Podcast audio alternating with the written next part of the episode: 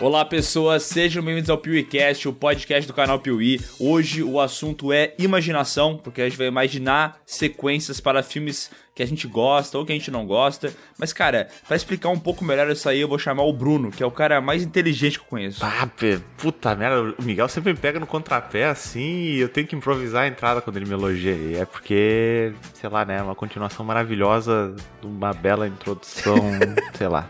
Foi. Entendi. Beleza. E eu vou apresentar meu amigo Leonardo. Obrigado, Bruno. Olá, pessoas. Aqui é o Léo e hoje eu tô aqui para defenestrar a opinião alheia. Ó, um, dois, três e. É. Peraí, peraí, peraí, peraí, peraí. Hoje é uma homenagem ao meu amigo Fernando Miguels, hein? Ô, louco. Ih, rapaz. Vamos lá então, hein? Um, dois, três e. Ó. Ó. Ah. Lembrando nós andando de helicóptero enquanto a gente atirava nos vietnamitas. Bons tempos.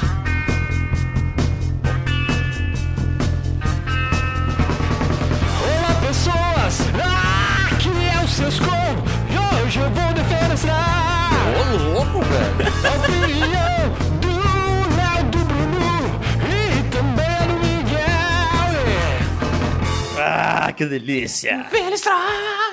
Defenestrar. Vocês não ouviram a versão inteira, mas depois tem aí o, o refrão é foda. E tu viu que ele fez o high pitch assim, né? Ele tá gritando muito assim. "Ah!" Roqueiro mesmo, né? Eu tava brabo, cara. Eu esperei ficar brabo pra gravar isso aí.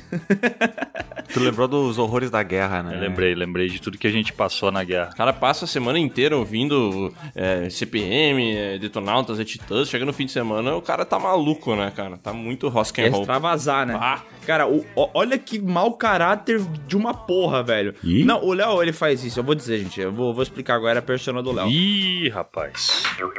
Ele é um cara... Não. Não, eu vou te explicar, porque eu vi teu teste. Eu sei como é que tu é. Teu é... teste. tu é uma Eu vi tua pessoa... entrevista de emprego. tu gosta de atenção. E daí tu pegou o negócio pra comer agora, velho. Nós tava o tempo inteiro gravando, falando. A gente falou, ficou falando por meia hora aqui. E tu podia ter aproveitado pra comer nesse momento. Mas tu falou, não, eu vou esperar gravar pro Miguel fazer esse discurso que ele tá fazendo agora mesmo. pessoas que têm a necessidade de chamar atenção. O- Olha só, né? Olha a hipocrisia. Ele ainda mandou no WhatsApp quando vocês quando disse eu vou atrasar uns 15 minutos. Ah, então eu vou aproveitar pra tomar meu café antes de gravar. Cara, eu Então. vejo o Léo arrumando tudo bonitinho, pegando o pratinho, esperando do lado e só esperando a hora de começar a gravar. na, na hora que tu fala assim, todo mundo gravando áudio, e daí é o momento em que eu pego o, o pão na mão e dou a primeira mordida. Sim. É o momento que ele pega e tira a primeira lasca de casca de banana, né? Ele fala, ah, agora eu vou comer. Cara, mas é que olha só o que aconteceu, tá? Vou, vou explicar pra vocês. Acordei, tomei um café com leite e comi meio cacetinho que era o que tinha aqui, velho. E aí eu descongelei outros dois cacetinhos que estavam no freezer. Quê? Como a gente atrasou meia hora pra começar a gravar, foi o tempo necessário pro cacetinho descongelar. e aí agora eu tô comendo deixou outro quanto pão. tempo ele no micro-ondas? 30 minutos? E Jesus, isso tá tão errado. Como assim descongelar cacetinho? Que porra é essa? É, eu não sabia que dá pra congelar cacetinho, mas um cacetinho quente é coisa boa, hein? Um cacetinho quente é uma delícia.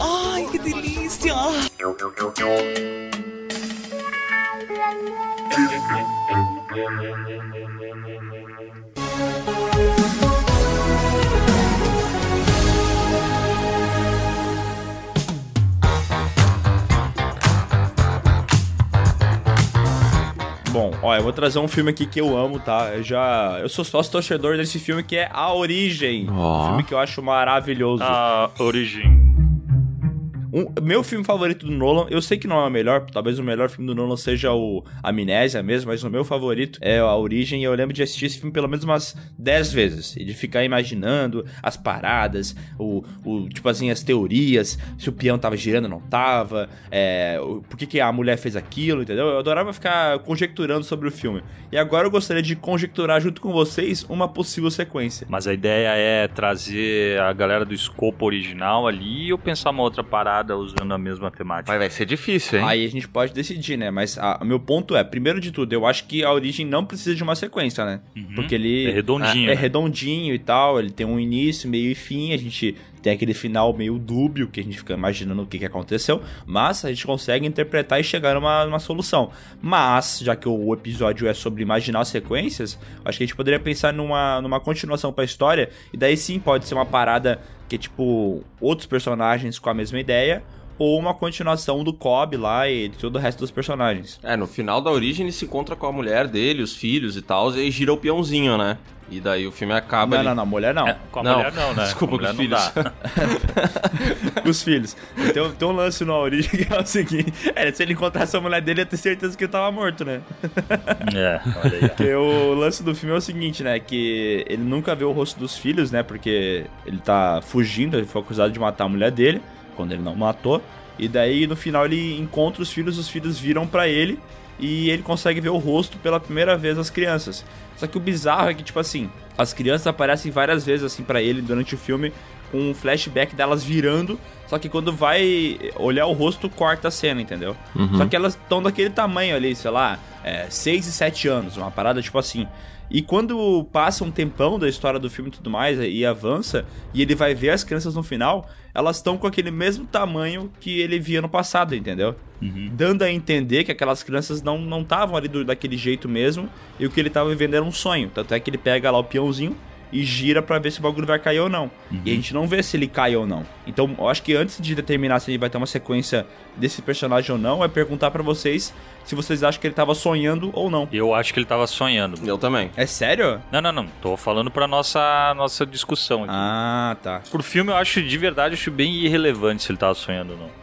Mas eu acho que assim, ó, pra partir é, numa continuação, eu imaginaria que ele tava sonhando e que o, o filme, o próximo agora, é o filho dele que começa a estudar a parada porque o pai dele e a mãe dele morreram por causa desse lance de entrar em sonho e tudo mais. Tá, mas peraí, nesse caso, o Cobb morreu. Ele tá num, tipo, em coma, assim, e tá fudidaço lá dentro. É, ele, ele ficou preso nos sonhos ali e aí deve estar, sei lá, no estado catatônico em algum, algum hospício, alguma coisa É, assim. como a gente tá ligado nas regras do filme, né? Cada vez que ele vai descendo mais as camadas, é, o tempo vai passando mais devagar no sonho em comparação ao mundo real, né? Então, tipo, sei lá, na quarta camada, que é aquele limbo lá que, que eles estão no filme, sei lá, passa é, um dia no limbo e na Terra passou, sei lá, 10 segundos. É um bagulho muito, muito distante, né? Então, olha só, pode ser que ele tenha morrido de fato ou que esse segundo filme seja uma missão resgate, entendeu? Hum. Isso, velho. Daí o filho ele, fa... ele começa a estudar toda a parada e ele pensa: eu posso salvar o meu pai que tá preso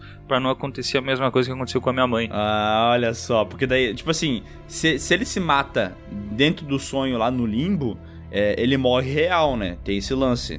Que daí tu não consegue voltar. Então, se ele tiver lá preso no sonho e como ele tá vendo os filhos dele, supostamente ele tá feliz, ele não vai querer se matar. Então ele vai estar tá lá, tipo, sei lá, 20 anos depois, com o filho dele com uns 26 anos, sei lá.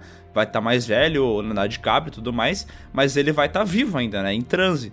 E daí eu acho que seria uma. da- Não seria bom, mas eu acho que dá, dá uma continuação. Seria ruim, seria ruim. Ah, mas tinha que É. ter uma, uma curva dramática ali pra, pra, pra dar emoção na, na missão do tipo, sei lá, o cara que é responsável por, por, por guiar ele dentro dos sonhos tem algum problema psiquiátrico e sofre de insônia, daí ele não consegue mais dormir pra acompanhar o cara na missão, sei lá, tem uma coisa assim.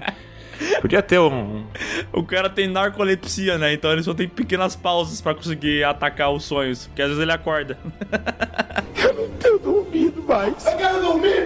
Ah, se o cara tem narcolepsia, o cara vive entrando e saindo do sonho, né? É tipo aquela vizinha incômoda que É. vem buscar coisa toda Ah, hora. ele tem que ter algo que represente perigo pra ele dentro dos sonhos. Isso. E que o filho dele descubra que tem alguma coisa acontecendo, entendeu? Tipo assim, ele tá sonhando que ele tá na praia lá, vivendo de boaça e tal. Mas de repente, cara, começa tipo aqui no sul, às vezes tem aqueles ataques de água-viva, sabe? Que tu, tu vai no, na praia e tá cheio de água-viva na areia. Tem um esquema assim, sabe? E daí ele, que tá adormecido sonhando, ele começa a dar aquelas tremelicas. Sabe quando tu tá dormindo e a pessoa do teu lado tá dormindo, ela começa a dar umas tremelicas e ela faz uns barulhos tipo.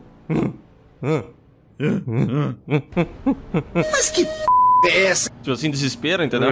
Virou um macaco? Que isso? a gente descobriu que o Léo namora um macaco, né? É, eu tenho um aqui. Eu sou muito fã do latino, né? Pra quem não sabe. Tu tem um 12. Não, cara, se ligar a Mariana quando ela tá dormindo, velho, ela fala uns bagulho tão engraçado que não dá pra entender. Às vezes ela olha assim pra mim e fala: Não, mas pelo amor de Deus, não, isso não. o quê? Nós vamos falar de relacionamentos abusivos. Como é que você pode detectar? Daí ela, não, pode pegar então. e o que que tá falando, caralho? Eu vou dormir. Daí, ai, ela faz uns sons assim, sabe? Ela tá com alguma raiva no sonho e ela acha que é real. Mas ó, do, tu falou do fator urgência, né? Olha o que, que pode acontecer. Como ele tá há 20 anos em coma, é, o pessoal no hospital fala assim, ó, olha, o teu pai não vai voltar, entendeu? Já era pra ele. Ele já ficou muito tempo aqui. A gente vai desligar a- as máquinas e tal. Daí ele fala, não, mas eu tenho aqui, eu pago, não sei o que lá. Daí eu começo uma frente, porque esse caso fica famoso, fica notório, falando, não, esse cara, ele, ele merece descansar em paz, então vamos desligar as máquinas dele aqui pra, pra ele poder finalmente morrer e tal. E daí o filho tem que fazer a missão antes que eles desliguem os aparelhos, tá ligado? Pá, é um, Aham. é um plot interessante. O nome do- da continuação podia até ser Eutanásia. O que, que vocês acham? Ó, porque o Nolan tem esse negócio, ele gosta de fazer filme com um nome só, né? É? Tipo, Inception, Tenet, Interestelar, é, Dunkirk, agora é o, eu, Amnésia. Eutanásia. Gostei. Interessante, hein? E outra coisa que eu sentia falta no primeiro A Origem é que, assim, o Nolan não, não é um cara que gosta de CG e tal, né? Então é tudo meio prático. Só que nos sonhos, a parada é tão abstrata. O que tu sonha? Tu sonha com monstro, tu sonha com paradas que tu não consegue descrever e tal. E na origem, o sonho ele é muito certinho, né? Tipo, pô, tu tá sonhando e tu não vê nenhum monstro, tu não vê nada muito grande. O máximo de inventividade é tu ver uma cidade dobrando, né? Mas tu não Sim. vê nada que seja uma parada abstrata. Sem nada muito lúdico, né? É, então eu acho que talvez uma continuação tivesse um outro cara, porque o Nolan jamais voltaria pra uma continuação de A Origem. É, talvez se ele tivesse essa parada mais artística na- no conceito dele, ele poderia ficar mais legal ainda. Quem que seria um bom diretor? O, aquele lá, o, Eu gosto bastante do Zack Snyder. o Splinter, esse aí. Esse aí, Zack Cara, esse aí eu acho que dava bom. Bah, isso, isso ia me deixar com raiva, velho. Se o Zack Snyder fizesse uma continuação de um filme do Nolan, isso ia me deixar com muita raiva, velho. Olha só, olha só, vocês trouxeram agora. Puta merda, explodi cabeça. É, a continuação daí, da, da origem, pode ser o, o Zeca Splinter. Daí os sonhos são daqueles zumbis que estavam adormecidos lá no galpão do, Ih, rapaz. do Army of the Dead. Caraca. Daí agora eles têm um perigo no sonho que são os, os zumbis narcolépticos. Caraca, deixa eu te fazer uma pergunta. Será que zumbi sonha? O que se o zumbi pensa no, no, no caso do Zack Snyder? Será que ele sonha? Então aí, ó, é, é uma oportunidade do Zeca Splinter trazer mais um tipo de zumbi pro, pro zumbiverso dele, hein? É tipo aquele livro do, do Blade Runner lá, né? Como é que é? Android sonham com ovelhas elétricas? Eles podiam É. fazer tipo, É. zumbis sonham com zumbis elétricos. Não, peraí. Zumbis sonham com Leonardo DiCaprio. Boa, pode ser. Cara, mas pensa o Zack Snyder assistindo pela primeira vez a origem. Toda aquela quantidade de câmera lenta, o quanto esse cara não ficou eufórico sentado na cadeira de cinema. Cara, essa é a minha teoria do porquê que o Tarantino faz as coisas que ele faz. Oh, desculpa que eu. Opa, eu confundi Nossa. o Zack Snyder com o Tarantino. Polêmica, hein? Bota o, desculpa. o João Kleber aí. desculpa. Pelo amor de Deus, me Ah, perdoa. tá na mesma prateleira, né? Nossa. Ó, essa é a minha teoria do porquê que o Zack Snyder faz as coisas do jeito que ele faz. Porque ele vê outros caras fazendo e ele fala, nossa, é muito foda, entendeu? Tipo, ele vê um, um cara usando uma lente desfocada, ele fala, nossa, como ficou foda. Ele vê o Nolan fazendo câmera lenta, ele fala, nossa, como ficou foda. Ele vê o Tarantino colocando uma música muito diferente no filme, muito contrastante com a cena, ele fala, nossa, que foda. Só que ele não tem o talento necessário pra aplicar essas coisas, entendeu? Então fica só no quase. É tipo um cabeleireiro careca, né? Excelente. Não, não, é um cabeleireiro que deixa os outros careca, né? Porque, tipo, é, ele estraga a vida dos outros também, né? Não, negativo, cara, porque ele, ele faz uns. Ele, ele, ele vê os outros com os cabelão massa e ele não consegue fazer pra ele, entendeu? Ah, entendi. Pode ser. Pô, a gente precisa dar um encerramento pra essa história do filho dele, né? A gente tem que já meio que fechar a não, tem continuação. que, tem que ficar aberto, meu. Tem que ficar aberto que nem o primeiro. Ah, mas ia ser uma sacanagem do caralho, né? o primeiro fica aberto e o segundo também. Isso ia ser muita filha da putagem, velho. não é que fica aberto, fica dúbio, né? Porque daí vai ter um monte de gente que vai querer dizer que vai ser o melhor filme do mundo, porque ele é complexo, não sei o quê, e ninguém entendeu o final. Então tem que ter esse final aberto aí. É, eu, eu acho que o, que o filho, quando ele vai adentrar, né, ao mundo dos sonhos e tal, ele também tem que ter alguma coisa, algum alicerce que ele saiba quando tá sonhando ou não, que nem era o peão pro, pro pai dele. Uhum. Qual que é o Ah, dele? podia ser o peão do baú do Silvio Santos, mas já fuder. Aí termina o filme com aquela... Que isso? Pô, imagina ele levar o peão do baú, é grande pra caralho, velho. É ser uma mão pra ele levar esse negócio assim pra baixo. Se bem que é no sonho, então foda-se, né? Não sou ele pode estar assistindo TV. A cena que eu mais gosto do, do Primeira Origem é quando os caras estão dando um tiroteio lá, os caras estão dando bala um no outro. E daí o Tom, o Tom Hardy puxa do nada uma, um lançador de granada e começa a atacar, né? E o cara fala, mas como é que tu pensou nisso? Ele falou, é, porque eu sonho grande. Ah, mas o Tom Hardy é um ator da hora, né, velho? ele é demais, cara. Eu gosto muito dele, velho. É massa. Cara, eu acho que esse filme ele tinha que se encaminhar pra uma parada. é, pode ser um final dúbio, tá? Mas um final onde, sei lá, o filho dele já. Pô, no limite, entendeu? Estão tirando o homem do hospital já. Já estão se preparando pra tirar a maca. Ele foi até lá, deitou do lado dele, numa outra maca, entrou no sonho tal, e algo mantém ele preso lá dentro. Ele não consegue mais voltar. E aí, no final do filme, estão as pessoas desligando os aparelhos dos dois. E eles Porque eles não pagaram a conta e não tem SUS nos Estados Unidos. Isso. pode ser isso aí, pode ser isso aí, tá faltando leito e tal. O fato é, o nosso sistema de saúde atual não funciona. A gente tá fudido! E eles lá no sonho, entendeu? É, De alguma maneira eles estão estão analisando uma pessoa muito viajona, que sei lá, estão analisando um enfermeiro que está sonhando com o que nós pensávamos que era realidade até então. E aí o filme termina assim, a gente fica tipo, caralho, será? Um enfermeiro. Será que eles será que tudo isso aconteceu ou será que o que é realidade, na verdade, são os sonhos desses dois caras, entendeu? Caraca. Eu não sei se Olha, eu fui claro, porque a ideia não tá clara pra mim. Então eu acho que não. Ficou, ó, uma bosta. É, eu não sei se eu entendi, mas o que eu imaginei enquanto tu falava era que nem aqueles desenhos do Patolino que, que aparecia o desenhista interagindo com ele. Assim. Ah, o- eu, eu entendi o que o Léo quer fazer, mas, pô, o enfermeiro é foda, né? É, enfermeiro é Foi a foda. primeira coisa que me veio à cabeça, desculpa. Ó, eu pensei numa parada mais bonita, tá? Daí tu pode falar, Cisco, mas olha se faz sentido o que eu, que, eu, que eu pensei aqui. É, ó, entrou o filho lá pra salvar o pai, né? E daí eles fazem de tudo, passam por um monte de pica pra salvar e tal, uma dificuldade tremenda. Só que no final, é, ele percebe que ele não vai conseguir tirar o pai dele lá de dentro. Tipo assim, ele não vai. E daí, tipo, ele, ele ama tanto o pai dele que ele fala, não, então eu vou ficar. Eu vou ficar aqui junto É com isso aí que eu ia falar, velho. É, É. esse aí o final. Ele vai ficar. Mas aí, ó, eu pensei, daí pode, pode ser assim, ele ficar e acabou o filme, ou pode ser um lance meio Guardiões da Galáxia parte 2, tá ligado? Que o Yondo fala, não, filho, vai, vai, vai. E daí ele tem que aprender que, tipo, meu, meu pai já era, entendeu? E, e eu tive. O, o- o que valeu pra mim foi esse tempo que eu vivi com ele aqui dentro dos sonhos, tentando salvar ele. Uhum. Puta merda, aí podia acabar com o Rapa tocando o Pescador de Ilusões, o que, que vocês acham? Ah, muito bom! Foda. Caraca, esse é bom, hein? Foda. Porra. Foda. Que história bonita. Diante de um bom motivo. E, uma, e, e tristão, assim, ele voltando, chorando e tal, mas ele entendendo, assim, a, a Ah, curva se- dramática que E o olha que falou. foda, o, o Pescador de Ilusões é muito legal, mas levando em conta que esse filme é dirigido pelo Zack Snyder, podia terminar com Aleluia, né? Eu acho que tem tudo a ver. Porra, velho. Maravilhoso, cara. Ah, bonitaço, velho. Não, mas dá- dessa vez uma, já sei, Aleluia do Rapa, uma versão do Rapa. Ah, Ah, cheio das câmeras lentas, desnecessário, o cara sentado na cama só pensando e que essa cena tá em câmera lenta por algum motivo. É, não, a, a cena é estática, a câmera tá estática filmando os dois, mas a gente não sabe, só que ela tá em câmera lenta, entendeu? Aham. E aí, esse é, um daque- é uma daquelas notícias de bastidores que sai, tipo assim, ah, o Inharito gravou o filme inteiro na luz do dia. E aí era, pô, o Zack Snyder gravou diversas cenas em câmera lenta e você nem percebeu. não, o- os atores estavam dopados de morfina. O Zack Snyder não gravou nenhuma cena em câmera lenta, mas ele ensinou os atores a agir como se tivessem em câmera lenta. Isso. Não, velho, sabe o que poderia ser? Ele poderia fazer todo. Não ter nenhuma uma câmera lenta, mas a música sem câmera lenta. Tipo,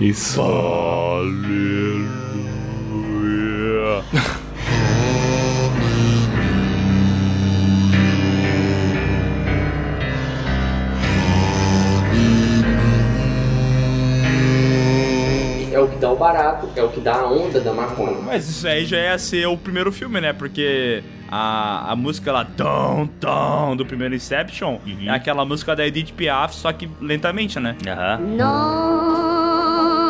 Rien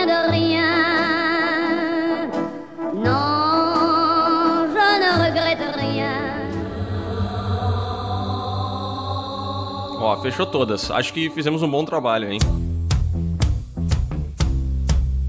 Cara, depois querem falar, ah, vocês querem reclamar, mas não faz melhor, né? Toma isso, velho. Não é muito, mas é um trabalho honesto, né? Aham. Ah, tem um defeito ou outro, mas a gente se esforçou, né? Com certeza.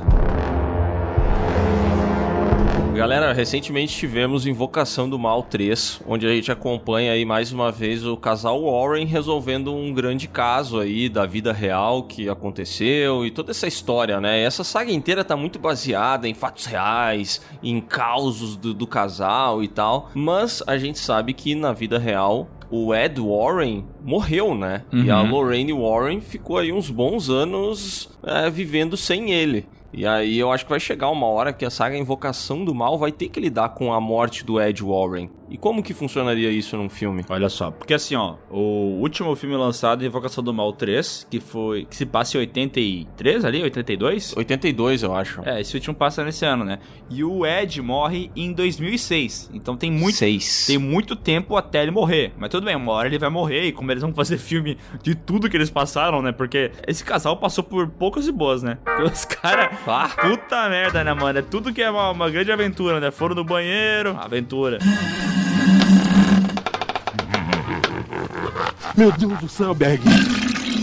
Não, os caras saíam domingo pra ir almoçar no shopping center e, puta, um puta causa, né? Passavam por três homens enforcados do caminho até lá. Não, esse pessoal não conhece a simplicidade de descongelar um cacetinho, né, cara? Tudo é muito complicado pra eles. É, É, tipo, é ah, vou abrir meu congelador, puta que pariu, tá mal assombrado o cacetinho que eu coloquei aqui. Ah, eu quero esquentar minha comida. Eles têm que fazer, sei lá, um pacto com algum demônio pra esquentar o pão, né? Ah, tem um corpo, né? Eles vão comer um hambúrguer e eles começam a conversar com o boi, entendeu?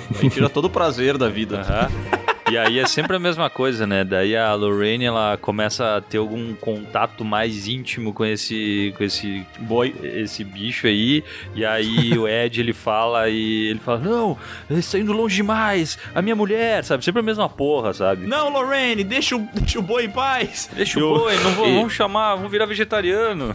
E ela já andando com o boi no meio do mato em direção a uma casinha. Aham. A casinha que seria do cara que é dono do gado, né? Aham. Isso. Bom, pra sequência, depois que o Ed, Ed Warren morreu, Ed, ó. que o Ed morreu, cara, eu acho que eles. Como ele, pra eles os poderes são super reais, né? Porque no terceiro filme é isso, né? Pô, ah, baseado em fatos reais. Mas, cara, é uma. Uma loucura, assim, é poder de tudo que é jeito. Ela consegue ver o passado, ele, as pessoas voam, e daí o demônio consegue hum, fazer um hospício ficar com um tufão dentro de vento girando, assim. Porra, o Murilo Benício. Não é esse tufão aí, infelizmente, senão ia ser mais legal. Então eu acho que eles deixaram os poderes bem escancarados nesse terceiro filme, né? Então pro quarto, eles podiam fazer, tipo, a Lorraine bem velhinha, ela continuou investigando esses casos, sabe? Continuou é, derrotando demônios. De- de- Ela, ela derrota demônios, é o que ela faz, né? Só que ela tem a ajuda do Ed Warren versão morto, entendeu? Eles têm tipo um link neural assim que eles conseguem conversar mesmo depois que ele morreu. E esse Ed Warren já morto, ele, ele, não, ele não tem os problemas de ser uma pessoa física, entendeu? Então pode ultrapassar paredes. Isso, ele virou pode... uma pessoa jurídica, né? Ele abre um CNPJ. é tipo isso. Então, Maravilhoso. Só que ele tá preso na burocracia, né? aham. Não tem o Yu Yu Hakusho?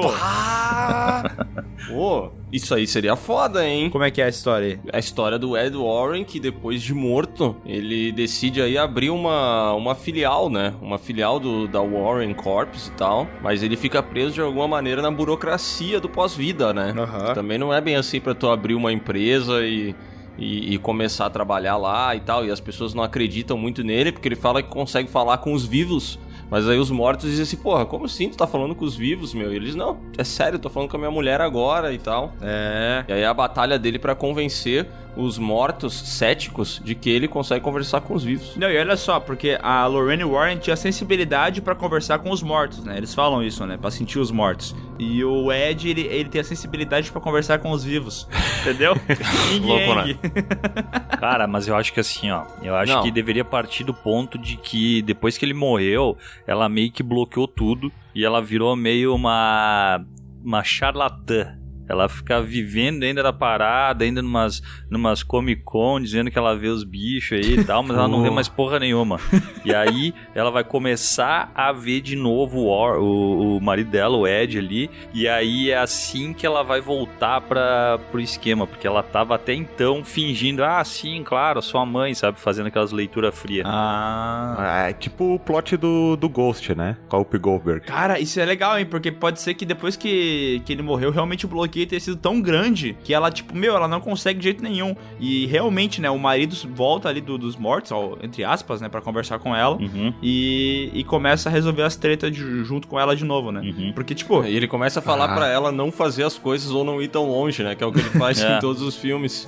Novo, cara! Burra! E daí ela entende que tem merda ali, então, né? Aham. Mas qual que vai ser o caso que eles vão investigar, né? Porque sempre tem que ter um antagonista memorável, né? Olha só, vou, vou dar meu plot aqui, né? Boa. Vou, vou trazer desde o início de como ela descobre que o Sr. Warren tá, tá no mundo dos vivos. Aí ela tá vivendo nesse mundo de charlatanismo aí. Quando ela recebe uma, uma ligação. Ela podia, ela podia ver o Padre Quevedo, hein? Ou o Padre Baloeiro em vez do Quevedo, né? É que tu falou muito, tu falou muito dos vivos, Bruno. Tu quer dizer muito dos mortos, né? Tá, ela tá, ele tá no mundo aí que a gente não sabe qual é. Vou, vou dar uma de Moisés aqui. Aí ela recebe a ligação e ela tá toda charlatã. Ela tá, vou ali pegar, pagar a conta da luz desse mês, não sei o que. Aí ela chega lá e o que que é? É um violão. Ih, rapaz. E o violão começa a tocar umas músicas sozinho, daí ela começa a desconfiar, assim, porque ela, ela já tava cética, né? Ela já não acreditava mais nessas coisas. Aí ela descobre que o, o Sr. Warren tá no, no- com o espírito no violão, porque ele passou muito tempo da vida dele, é, estilo o lobo, sabe? Tipo, que ele era tão fia da puta que nem o céu nem o inferno queriam ele, ele ficou no limbo pra sempre. Aham. Porque ele passou muito Ah. tempo tirando a alma que ia pro inferno e muito tempo fazendo coisa que os cristãos não acreditavam. E aí então ele ficou no limbo pra sempre, né? Então ele não conseguia entrar no céu e o inferno não quis ele. E aí então ele teve que ficar uma alma perdida. E ele achou um violão, que é uma coisa que ele adorava, pra chamar a atenção da, da senhorita Warren. Uhum. E aí começa toda a aventura deles. Aí ela sai caçando espíritos com violão nas costas. E quando ela encontra o violão, começa a tocar Love Me Tender, né? Isso aí. Cara, eu não sei, velho. Eu acho que eu gostaria mais que ela. é, ele morreu, ela ficou muito triste e tal. Talvez até tenha bloqueado algumas coisas dela, mas eu não bloquearia completamente os, os poderes dela, os superpoderes dela. Eu faria ela continuar enxergando algumas coisas, mas ela virou uma velha louca, entendeu? Porque ela tá com saudades, aí ela fica, ela conversa com os filhos, assim, ó, falei com teu pai ontem, ele te mandou um abraço e tal. E o pessoal começa a falar pra ela assim, bah, vó, bah, mãe, mas tu tá, tá meio louquinha, né, e tal. E acabam botando ela num, num asilo, num hospício, qualquer coisa do gênero, sabe? E aí eu acho que o filme tinha que se passar mais nesse, nessa fase decadente, ela no, num hospício ou num asilo, enxergando coisas que são reais com o Ed e sendo tratada como uma louca de pedra, porque ninguém acredita nela. Isso aí, quando ela tá lá no hospício, ela encontra o nosso Macaulay Culkin, da outra continuação. Olha aí, ó. E eles fazem armadilhas pra pegar espíritos. Eles fundam os caça-fantasmas. Cara, o Bruno ele sempre consegue, né, cara? De algum jeito. Sempre, sempre, De sempre, algum sempre, sempre. jeito ele vai fazer a parada, né? Quando você achava que era impossível, ele vai lá e faz, né? Mas eu gostei desse negócio que o Léo falou aí, porque talvez, assim, né? Finalmente, e eu não tô zoando, tá? Tô falando que eu gostei mesmo. Porque talvez finalmente eles poderiam fazer uma continuação desses filmes em que, tipo, tem algum tipo de questionamento, que tem algum tipo de embate. Porque é sempre a mesma coisa, né? Os caras falam, ah, dessa vez vai ter um embate entre ceticismo e eh, o pessoal que acredita na religião, né? Eles vão conversar sobre isso aí. Mas nunca ninguém faz isso. É sempre a mesma velha história de pegar e enfrentar demônio, né? Só que como agora ela tá indo no hospício e muitos duvidam dela, talvez seria um filme legal, assim, da, Da gente saber que ela tá certa, mas todo mundo duvida dela, né? Mas será, meu, que não seria legal ela, a gente ficar na dúvida se ela realmente não tava louca, se tudo que aconteceu antes, ela e o marido estavam alucinados, quer dizer, mais ela, né? E aí ela induziu e a gente ficar o filme inteiro pensando se ela tava. se ela não alucinou com todas essas coisas ou se ela realmente tem contato com outro mundo. Eu acho que seria maravilhoso, mas eles nunca teriam coragem de fazer isso, né? Ah, é pra fazer. Porque- A gente vai mandar essa proposta então depois. Sim, não. E eu não sei se vo- não não sei o que vocês estão pensando, mas pra mim esse podcast é sério, entendeu? Ah, não, então tá, então tá, desculpa. Tá, e o que, que eles fariam com toda aquela, aquela garagem lá, aquele museu do terror que eles têm lá no, no porão deles? Puta que pariu, velho. O Sescon acabou de, de criar um novo Invocaverso. Tem uma frase no Invocação do Mal 3 que é maravilhosa que define isso aí. É, eu acho que é no Invocação do Mal 3, né, Léo? Que ele fala assim: Eu acredito que temos que tirar as armas das ruas, e é por isso que eu guardo tudo aqui. Aham. Cara, tudo isso aí se liberta, velho, e vira uma série da Netflix. Uma série super pasteurizada, onde cada episódio, duas pessoas aleatórias da família Warren precisam ir atrás de alguma entidade, Aham. sabe? Uhum. Aí eles só trabalham as entidades B. Todo mundo fica esperando o dia que vai aparecer o episódio da Annabelle, mas não aparece nunca, entendeu? Aparece só uns episódios fudidos. Que tinha uma série nos anos 90 que se chamava Sexta-feira 13. Ah, sim. Uhum. Era de um antiquário, né? Que cada, Sim. Uhum. cada eh, item lá era amaldiçoado. Aham. Eu não lembro muito bem, mas é mais ou menos isso, né? Seria tipo um remake dessa série aí, né? É. Mas eu acho que seria da hora mesmo essa série da. Agora falando sério, tá? Sem sacanagem. Pra eles aproveitar esse lance do, do Invocaverso aí de alguma maneira, eu acho que tem que virar série, né? Porque eu não sei como é que vai ser a rece- recepção desse terceiro filme, mas a minha impressão é que eventualmente vai começar a cair, né? O interesse por- pelos filmes, né? E daí, talvez para os caras resolver isso aí, seria uma série realmente com cada um desses objetos. E tem objeto a dar com pau, né? Tem uma armadura de samurai, tem um macaquinho lá que bate prato, tem um monte de coisa assim que tu fica olhando e fala, cara, o que, que será que é isso? Cara, eu fico. daí? Toda vez que aparece em algum filme esse samurai, eu fico rezando por eles não fazerem um filme com esse samurai fantasma. Ser quê? muito tosco, cara. Mas no. Não é no Annabelle 3 que aparece o samurai fantasma? É. Tem ele, tem o. Tem um lobisomem também, né? Uhum. Nossa, é muito ruim, cara. Nossa, olha, que- olha que bizarro, né, velho? O filme começou com um negócio, uma investigação ali paranormal, é, com exorcismo, possessão demoníaca, um bagulho que, tipo assim, longe de ser real, entre aspas, né? Mas era uma parada plausível que vários filmes já falaram sobre possessão demoníaca, né? E daí virou lobisomem de fumaça, cara. Puta que pariu, como é que isso aconteceu, velho? Ah, eles só soltam ali os personagens, né? Daí, se, dependendo da recepção aí da galera, eles fazem um spin-off. É. É, mas isso aí é tudo também de quem tá.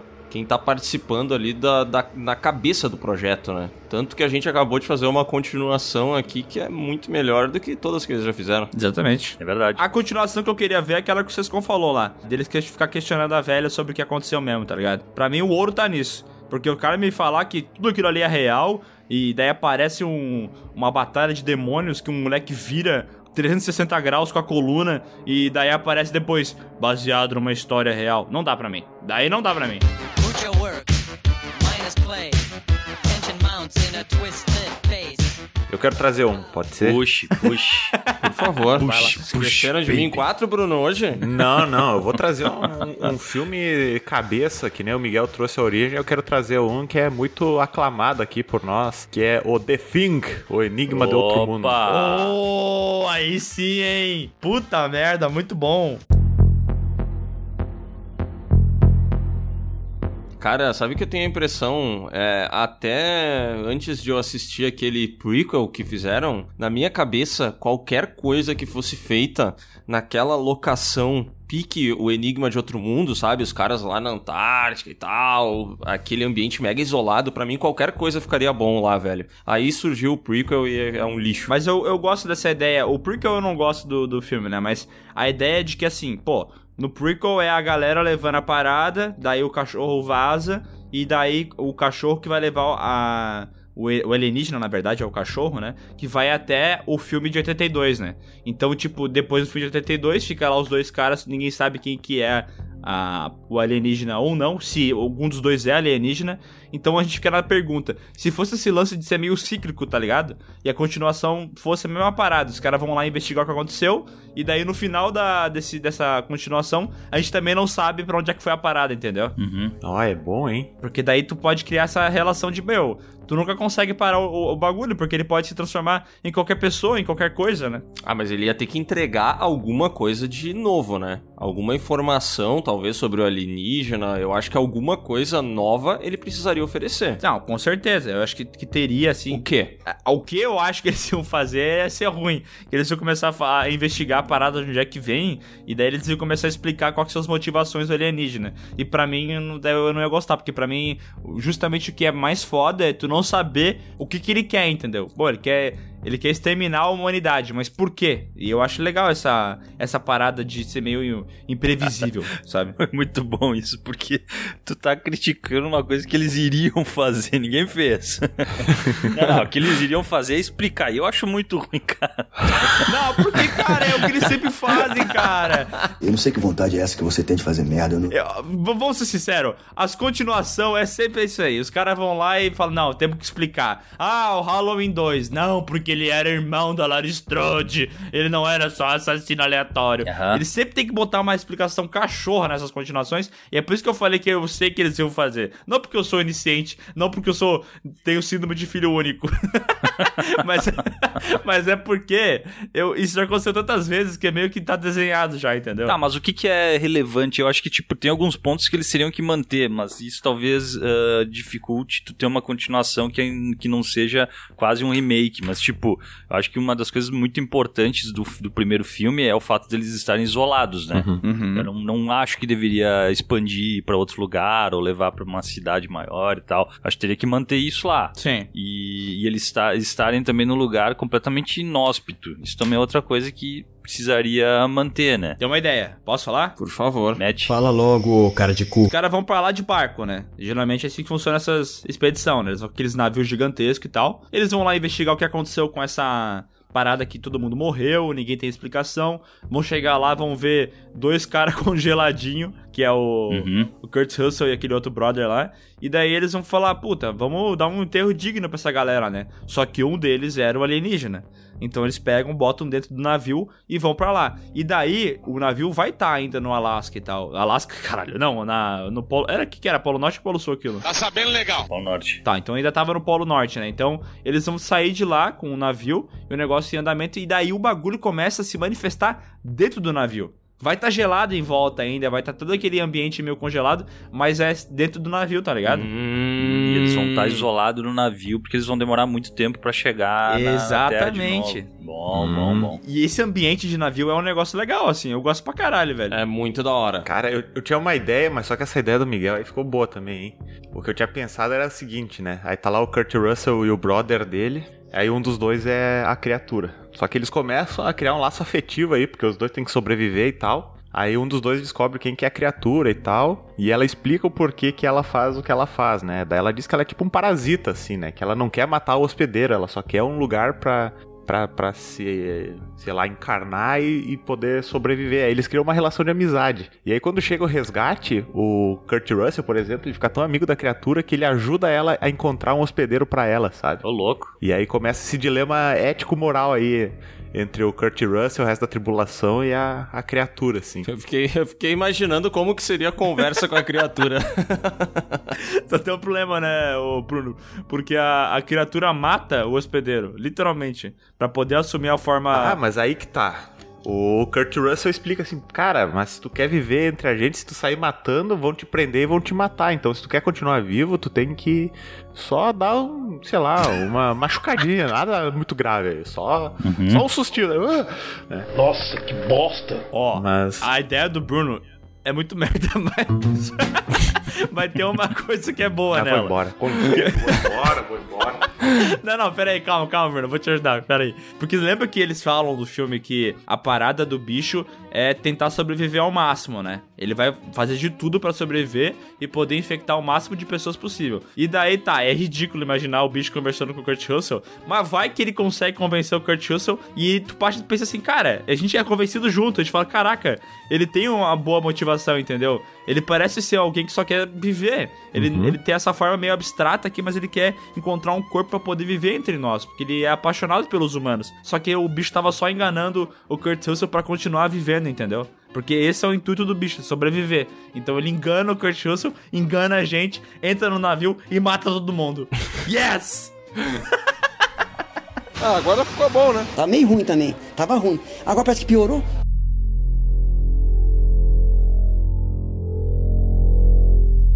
Cara, ó, tem uma, tem uma outra ideia então ali, mais ou menos na pegada da do Invocação do Mauro aí que a gente deu a continuação. O cara, o Kurt Russell e o outro personagem lá que acabam no final, que eu não lembro o nome dele, eles conseguem sobreviver, só que ninguém acredita neles, toda a história deles, o que aconteceu. Então eles estão ali, eles estão num. uns- Estão com umas vidas de merda, sabe? Os caras que estão. Que são aqueles loucão que voltaram da guerra e tal, que se ninguém acredita. Eles estão nessa pegada aí. Só que daí começam a acontecer coisas muito estranhas próximo ali, só que não, não ali na Antártida, mais, mais ali já perto do, sei lá, próximo deles, mas ainda isolado. E aí eles ficam tentando convencer as pessoas de que é a mesma coisa que aconteceu, daquilo que ninguém acreditou neles. Aí vai ter um embate. Gostei. Já notaram que todas as nossas continuações envolvem algum problema na cabeça das pessoas, assim? Um trauma, um Alzheimer, ou uma loucura? Um... Pô, mas a do navio não. É, e aí? A do navio não, do navio é o mesmo filme, só que no navio. Ah, e se eles tiveram um problema na cabeça que eles imaginam que chegou o navio, quando na verdade eles estão tendo uma hipotermia e estão morrendo congelado. Cara, sabe o que que é foda dessa continuação do navio? É que ela permite que, de alguma maneira, o alienígena chegue até Nova York, por exemplo. E aí tem um terceiro filme depois, que é, sabe, o Enigma de Outro Mundo, agora em Nova York. Ó, o Enigma de Nova York, e daí tem a continuação do Enigma de Nova York, que é o Escape de Nova York, entendeu? Porque daí, Ah. entendeu? Daí já faz o remake do filme do Kurt Russell, que ele tem que fugir de Nova York. Caraca! Isso, Russell Verso. É. Bom. Boa, hein? A única É, o coisa... Kurt Russell, ele acabou fazendo alguns filmes de isolamento, né? Ele é um cara isolado, né? Isolado. Ele tem aquela... Foi aí que você viu aquela música, né? Do Isolados. Isolados, isolados.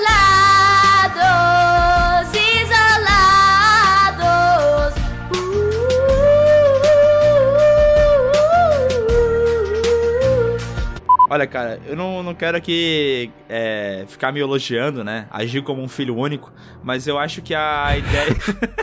a ideia do, do navio é boa de verdade, tá? A ideia do navio é, É, boa. pô, eu gostei, de verdade. É boa, boa. Eu queria que fizesse isso agora. De todas as ideias que a gente teve pro, pro The Thing, essa foi a segunda melhor ideia. É, a primeira foi a tua, né? Com certeza. Você não cansa, né, de fazer merda? Cara, o prequel de Enigma de Outro Mundo podia ser legal, né? Podia. Porque não é. não é- Podia. a ideia não é, é. é interessante, tipo, tu tentar desvendar da onde que saiu essa criatura, um pouquinho mais sobre o passado. É, quem é quem tava perseguindo ela no começo do filme, sabe? Uhum. Tem umas paradas interessantes, né? Pena que fizeram merda. Pois é. É que, na verdade, ele, ele é praticamente um remake lá do original, só que com a história que acontece antes, mas ele é bem parecido, né? O jeito que o filme é feito. Muito. Só que o Uhum. problema é que, putz, os caras usaram a pior maneira possível pra representar o monstro. Porque era tão emblemático aquele monstro do primeiro filme, do primeiro filme lá, todo é, feito com efeito prático e tal, meio gore, nojentaço. E daí vai pra essa continua, para esse prequel, na verdade, né? E é aquele CG vagabundo de Play 2, sabe? Não dá, velho. É, eu não acho tão horroroso esse filme aí, cara. Eu acho ele ok. É, que ele poderia ser muito melhor, eu acho. Um filme de terror aí lançado, sei lá, na última década que é bem bacana e bem original, que é o It Follows, a corrente do mal, talvez, em português. Corrente do mal. Do Mauro. E esse filme aí podia ter uma continuação, né? É da franquia do mal, né? Que tem o Invocação do Mal, o Corrente do Mal, o Filho do Mal. Boneco do mal. Bah, Boneco do Mal, eu acho que é o pior nome já feito pra um filme, velho. Puta que É que pariu. boneco, boneco é uma palavra engraçada, né? É, Não acha é. boneco? Ela é uma palavra muito esdrúxula, né? É que boneco, meu, tipo, é, ficou ruim depois que, que veio a expressão, né, de meter o boneco. Ah, meter o boneco é a melhor expressão de todos. muito boa, E né? o Léo tem uma história com isso. Eu não sei se tu quer revelar isso que é. Ah, sim, sim, sim, sim, quero, quero. Uma vez eu postei uma, uma foto no Insta que tinha eu e a Bruna e do nada começou a surgir um monte de comentários eh, falando que a Bruna tava grávida. E eu não entendi. Eu não entendi aquilo lá, tipo assim, era um monte, centenas de comentários falando, ah, meu Deus, eu não acredito, vocês vão ter um filho e tal. E aí, cara, passou 10 minutos que eu postei a foto, eu, eh, eu recebi uma mensagem no WhatsApp do Miguel. E daí, quando eu abri o WhatsApp, era o Miguel mandou um print da minha foto e embaixo ele escreveu: Não acredito, tu meteu o boneco. e eu achei tão engraçado, velho. Porque não tinha porra de boneco nenhum, entendeu? Mas o Miguel foi tão genuíno na maneira como ele reagiu que eu, eu achei bonito aquele dia lá. Eu, eu acho que eu falei assim: ah, não, tu meteu o boneco. Ah, e foi ah não. Era ah não, tu meteu o boneco. Foi bom saber que no dia que, se um dia acontecer de eu ter um filho, né, eu, eu vou ter uma resistência do Miguel pra isso, né, cara? Porque o Miguel reagiu tipo assim, porra, velho, eu não acredito, meu. Como é que tu fez isso sem me falar, cara? Pô, nem pra me, pra me colocar lá junto pra poder assistir essa, a gênese desse boneco, velho. Ia ser tão bonito. Quero saber quem é que transa. Ah, e como seria uma, uma continuação de It Follows, hein? Porque It Follows tem aquele lance lá do, do DST, né? Que é o demônio sexualmente transmissível, que é uma parada muito legal, né? A ideia é muito foda. É muito foda. E, e o filme Já também é muito. esse demônio no Rio de Janeiro, velho? No carnaval. No carnaval do Rio, caralho! Fudeu de vez! Sabe qual que é a única certeza que tem? Porque o primeiro que tava com o demônio, ele nunca ia morrer. Porque é o lance de passar o demônio adiante, né? Tipo, se tu transa com a pessoa, é, tu passa o demônio pra ela. Se a pessoa transa com outro, ela passa o demônio pra outra pessoa. É assim o esquema que funciona no It Follows, né? Uhum. E, e o bom é que a primeira pessoa que tava com o demônio, ela jamais morreria no Rio de Janeiro. Porque até chegar nela, caralho, ia ser tantas pessoas. É verdade, Ah, vai cara. saber se ela não se metia numa surubona aí e fazia a cobra mordendo o próprio rabo, hein? É, o que que acontece, meu? O que acontece se ela se mete numa uma orgia aí com pelo menos mais três pessoas? Pois é, aí não, não fica explícito no filme, né, cara? Aí fica três demônios, porque daí Então, fudeu, A né? continuação podia tratar disso, hein? O demônio ele, ca ele caça um de cada vez, né? Ele, é bem assim o- que funciona, né? Daí ele vai lá e mata o- a pessoa que, que tava lá, ele vai pro outro que tava na linha, né? Só que o, o problema é que o filme também, ele meio que caga em cima das regras que ele estabeleceu. Porque no filme ele fala, ah, o demônio só caminha, Que demais! ele não pode correr. Isso, de, o- Só caminha. Não, mas é. Nossa, você, cara, mano, Entendeu? a camisa de vocês tem problema, velho. Eu não entendi. Ah, é que tu falou só, Só caminha. caminha. E daí, por alguma razão, o Sescom e o Bruno acharam engraçado soca minha. Entendeu? Duas separadas, duas palavras. Nossa. Que não faz nem sentido, né? Tá só bom. caminha. Que porra é essa, velho? Mas é que é uma piadela comum, meu. É. Essa galera dos anos 90 aí nunca pegou essa, essa vida dos trocadilhos aí, Sescon. Deixa, deixa, deixa eles aí. Ok, ok. Bom, ele só anda então pra, pra não causar problema entre Ah! vocês. Só anda. Só anda, né, meu? Só que daí, em determinado momento do filme, a menina loira olha pro telhado da casa dela e tá lá o demônio em cima do telhado. É, essa parte é muito paia, né? Tipo, visualmente é muito foda, mas não faz sentido nenhum. Não faz nenhum. Daí, beleza, o demônio ele vai lá, ele consegue. Ele não morre, né? O demônio não morre. Dá um tiro na cabeça dele, ele não morre. É, uma cadeirada nele, né? ele não morre. Ele só, só consegue atrasar ele um pouquinho, né? E no final do filme, supostamente, eles derrotam ele numa piscina, botando uns eletrodomésticos pra causar um curto-circuito e matar o demônio. É uma ideia que não faz sentido nenhum, né? Mas, como fica claro no final do filme, né? É, o, o menininho lá, o- junto com a loirinha, eles estão caminhando no meio da rua e tem alguma pessoa perseguindo elas lá no, no- no fundo. E o lance do demônio é que, tipo, parecido com é, o filme Enigma de Outro Mundo, o demônio ele consegue assumir qualquer forma, né? Ele pode assumir a forma da tua mãe, do teu pai, do teu primo. Então ele, tu não sabe, às vezes tem uma pessoa andando na tua direção tu acha que é uma pessoa que tu conhece, mas na verdade é o demônio. Tá, mas tem um ponto que ele vira uma parada meio. Do, da, uma pessoa que te cause medo pra caralho, né? Porque ela tinha um lance com o pai dela, não tinha? É, então, mas eu acho que o demônio ele, ele é meio aleatório, entendeu? Tipo, ele tem uma hora que ele meio que começa a querer brincar com a presa, sabe? É, e por isso que ele faz essa parada de, de mudar a forma. Tanto é que tem vários momentos que aparece, tipo, a amiga dela, só que sem um braço, com os olhos manchados, entendeu? Teoricamente não precisava ter essa forma, assim, assustadora. Poderia ser só uma amiga dela. Mas meio que parece que o demônio brinca com a presa antes de matar. Cara, eu tenho uma ideia que é muito pautada no que a gente já falou aqui, né? Porque, tipo assim, esse primeiro filme é bem massa. Mas esses personagens que ficam no final, tanto faz como tanto fez, né? Tipo, a continuação, eu ignoraria completamente eles. E sério mesmo, eu faria essa parada no Brasil, cara. Eu traria esse negócio pra cá. Inclusive, eu começaria o filme, que o Miguel tava, tava me lembrando que no final do, do, do Corrente do Mal lá, eles estão caminhando e tem alguém perseguindo eles, né? E eu faria com um, meio que uma rima visual no começo desse segundo filme que tivesse um casal caminhando na rua do Rio de Janeiro ali, né? Passando por um monte de, de galera com, com canga estendida na, na calçada vendendo chaveiro. Vendendo capinha de celular. É, eles iam estar caminhando à noite, perto daquela feira ali na, na, na beira de Copacabana lá. Eles iam estar caminhando em direção ao carro e atrás ia ter uma entidade perseguindo eles, que nem no final do primeiro filme, tá?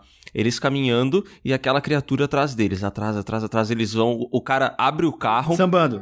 não, não precisa estar sambando. O cara abre o carro, no que eles entram no carro, a, a gente tem aquela quebra de expectativa, porque na verdade o que bate na janela deles é um flanelinha que tá ali pedindo dinheiro, entendeu? Ele fala, "Ô, ô, bem cuidado aí, amigo. E aí ele tá esperando um dinheirinho, entendeu? E a partir daí a gente acompanha a história desse casal que acabou de passar por um carnaval de, cara, muito orgia. Um casal depravado, sabe? Um casal que, tipo Aham. assim, Uhum. pá, ninguém é de ninguém. Relacionamento aberto. Pá, relacionamento mega aberto, uso de drogas, entendeu? Eu acho que tu não, não deixa de ser perseguido depois que tu passa adiante, meu. É que senão não faria sentido, porque no início morre uma mulher. Se ela tivesse passado adiante, ela não teria morrido. E se ela morreu é porque ela não passou adiante e acabou. É, até porque tu, tipo, tu não. Se tu vai passando pra pessoa, tipo, a mina do filme, ela vai lá e passa pra três caras num barco, né? Dá a entender. Tipo, eventualmente o monstro vai lá e mata cada um dos três e volta pra ela, né? Sim, é, ele- ela precisa fazer ficar ma- o maior número de pessoas longe dela. Tá aí, mas peraí, assim, ele fala, eles falam, né, que o demônio só, só anda, ou só caminha, né? E daí, só que por que, que os caras não pegam o avião e vão pro Japão, entendeu? Que até o bicho chegar lá vai demorar bastante, né? Ah, e aí tem um oceano pra atravessar. Se uma piscina já é um desafio, imagina um oceano. É verdade. Porra, o cara poderia calcular, né? Ele poderia calcular quanto tempo ele levaria, ele vai pro outro lado do mundo, vive lá durante cinco anos, que é o tempo que o bicho ia levar, e aí volta e fica nessa. Pô, agora, se tu for ver, agora, nesse período que a gente tá vivendo de pandemia e tal, é meio foda pra essa entidade também, né? Ela vai acabar muito rápido com o problema, né? Porque ah, também não é estabelecido como é que nasceu é, essa entidade, né? Tipo, ela só acontece, ela só vai perseguindo e tal. Mas será que ela tá ligada? Eita porra. Que nojo. Será que ela tá ligada a todo mundo que. Eu acho muito engraçado quando o cara tá falando e sai uma rota no meio da frase, assim. É tipo o Temer lá, quando ele tava fazendo pronunciamento, né? E o demônio começou a sair, né? Resolva uma pastilha, por favor. E ao mesmo tempo, nós não vamos parar por aí. Já estão encomendados. Bem que eu pedi, um, bem que eu pedi uma pastilha. Falei. Ai, o Temer era um- é um filho da puta. Eu falei que eu precisava de uma pastilha. De uma pastilha e uma criança. Eu quero ritual. sangue.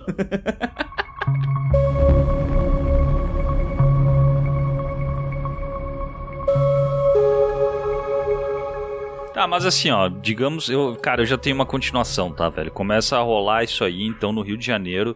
E aí, meu, tem um cara que ele é um padre. E ele quer ele exorcizar esse bicho aí. Só que pra isso, ele precisa transar com uma pessoa. Isso é uma falta de respeito muito grande. E aí ele tem que ir contra a religião dele pra ele poder exercer o que a religião dele precisa que ele faça. Ah, isso é bom porque a gente não comentou, né? Mas no filme, quem vê o demônio, quem vê, consegue ver a imagem dele, é a pessoa que tá sendo perseguida. Por exemplo, os teus amigos não conseguem olhar ali sendo perseguido e falar, ó, aquele ali é o demônio, entendeu? Eles não conseguem fazer isso, né? Só quem tá sendo perseguido pode ver. Então, de fato, pro, de, pro padre poder expulsar, ele teria que transar pro demônio vir atrás dele, né? Caralho, genial isso aí, Sescon. E daí vai ter o embate, né, do ceticismo. que a gente tanto fala. E daí eles têm problema mental também, né? Em algum momento. Isso. O...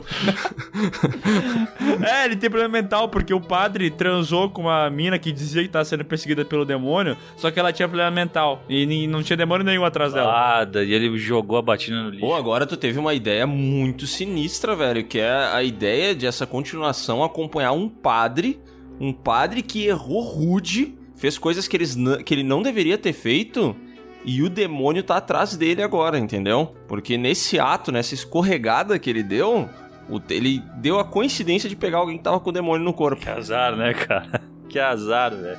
Vou estourar o babalu, tinha que ter o demônio, né, cara? Puta merda. Complicou. Logo isso, aí o cara tá tentando encobrir a parada, né, velho? Daí fudeu agora. Ele não pode pedir ajuda a ninguém, cara, porque senão as pessoas descobrem a merda que ele fez, velho. É verdade. Isso. Só que nessa escaparinha do padre, ele engravida, aí tem a continuação que é o boneco do mal.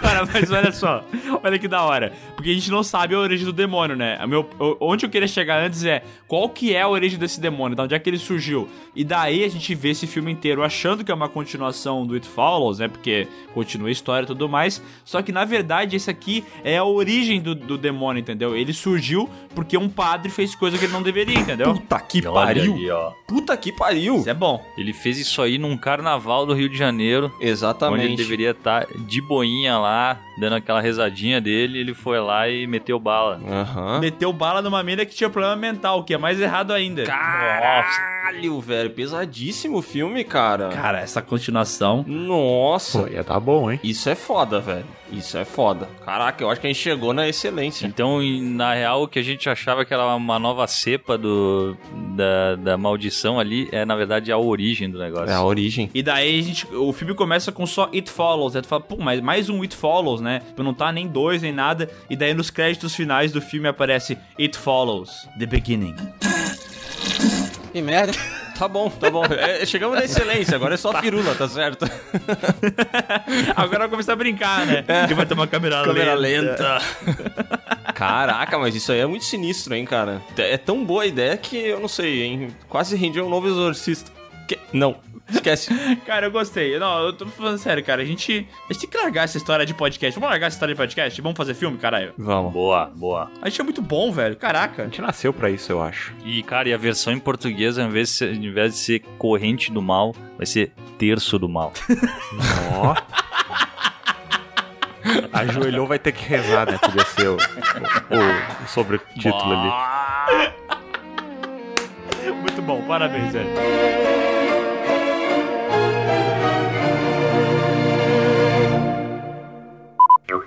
Não, pera aí, des- desculpa, é que realmente pra mim tá sendo muito estranho ouvir isso. Pera aí, tu pega o pão, que ele foi assado e tal, tu comprou na padaria, tu pega e bota no congelador e eventualmente tu tira e bota no micro-ondas? Quase isso. Tipo assim, o pão ele não fica ruim quando tu descongela ele, sabe? Então eu sempre tenho uns quatro cacetinhos pra emergência no meu freezer. Que é tipo assim, pá, preciso comer uma coisa, não tem nada, eu não vou sair pra ir numa padaria. Aí eu tenho eles ali no freezer. E aí eu tiro eles, eu não gosto de botar no micro-ondas, porque fica zoado. O micro-ondas tira a umidade mole, do- né? dos alimentos, fica escroto, entendeu? Então eu deixo ele descongelar assim ao ar livre e depois eu boto uns 3 minutinhos na air fryer ele aberto, que é só pra tá, dar uma crocância dentro fora, ficar quentinho. Fica bom, cara. Só pra dar um chablau, né? Isso aí. Caraca, eu tô realmente impressionado. Eu não sabia que isso era possível. Pra mim, o, o congelador ele só podia carne, feijão e sorvete. E Ó, a próxima vez que tu vier aqui em casa, nós vamos jantar cacetinho congelado. Muito obrigado. boa. Meu sonho. Mas também funciona com outros tipos de pão, sovadinho, essas coisas, né? Também congela pão, Bruno? Não, eu não congelo pão, mas eu já ouvi pessoas que congelam pão, congelarem até sovadinhos, pão de forno, assim, ó, vários pães. Pão de aqueles É coloniais. uma comunidade, né? É que a grande verdade é que tudo pode ser congelado. Aham. Embora algumas coisas não fiquem boas depois. Isso é. É, mas é que é, a minha concepção era justamente essa. Eu achava que depois de descongelar o pão, ele ficava todo troncho troncho, assim, meio molengo, meio triste, sabe? Mas pelo jeito não, né? Não, mas tem isso, às vezes tu descongela, põe no micro-ondas, se tu não come ele logo, ele fica um- uma pedra. Ah, uma coisa que acontece muito, tá ligado aquelas roscas que tu compra no mercado, que ela Uhum. fica muito dura depois do primeiro dia? Aham. Sim. E daí tu, tu quer que ela fique molinha de novo pra poder, poder comer, né? Daí tu bota no micro-ondas, ela fica molinha, mas se tu não come naquele espaço de 1 minuto e 32 segundos, ele vira uma pedra depois, vocês estão ligados? Isso. Aham. O mesmo acontece com o pão. É bizarro, cara. Cara, mas eu acho que poucas coisas ficam mais tristes do que uma batata frita que já passou, sabe? Nossa, Passou cara. do ponto, ela esfriou, fica aquele negócio mole, ah, ficou horrível. A batata frita, ele tem um lance, né? Que ela só dá pra comer na hora. Então, tela entrega de batata frita nunca é bom. É. Até que, tipo assim, não me incomoda tanto aquela batata frita de tela entrega que vem murcha, sabe? É, tu gosta de torre de batata? Desde que ela esteja. Filho da puta. Pegou no meu ponto fraco, maldito. Droga, esse jogo é truco, Eu não né? tenho nem argumento contra essa merda. Ele jogou o Exódia. É o super trunfo. Não tenho como contra-argumentar.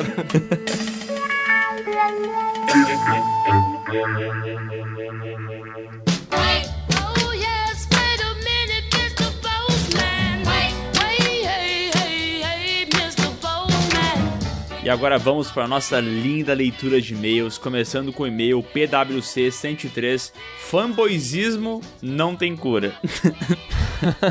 pra quem não sabe, o podcast de número 103 se refere ao Batman. E esse título aí, de falando sobre fanboy, me, me causou uma certa curiosidade, eu não vou mentir. Vamos ver. Fala rapaziada do Piuí, tudo certo?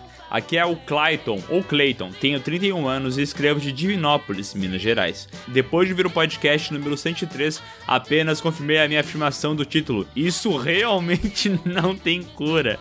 Uma das coisas sobre cinema que eu aprendi e que vocês também sempre fazem questão de deixar claro é que não é o seu gosto pessoal que define a qualidade de uma obra. Você pode gostar de algo que é porco e da mesma forma não comprar uma ideia de um filme ou série que é uma obra de arte. E não existe problema nenhum nisso. Concorda com ele, Léo? Concordo muito, cara. Inclusive, tava falando com o Miguel agora que eu tava escrevendo sobre o Espiral, o legado de Jogos Mortais, e quanto mais eu escrevo, pior o filme fica. Mas eu me diverti assistindo ele, entendeu? Ah, eu não me diverti não, Léo. Mas ele fica cada vez pior. Cada vez, quanto mais eu penso, pior ele fica. Cara, pra mim. É que eu vi esse filme uma vez e meia, né? Que eu comecei a assistir ele, dormi na metade, voltei e terminei. E, cara, foi uma tortura esse filme, velho. Eu- Mas tudo bem, a gente vai falar isso no vídeo. É, deixa pra vou, vou guardar minha, minha- minhas opiniões obscuras. Continuando aqui o e-mail dele, o problema é quando você tem na casa um monstro como o da Lenogari e ban- esbanjando conhecimento técnico e análise crítica sobre o porquê de alguns filmes do Batman serem ruins. E de outro lado, você tem o pessoal da Batcaverna insistindo em defender bombas como Batman e Robin sem critério nenhum.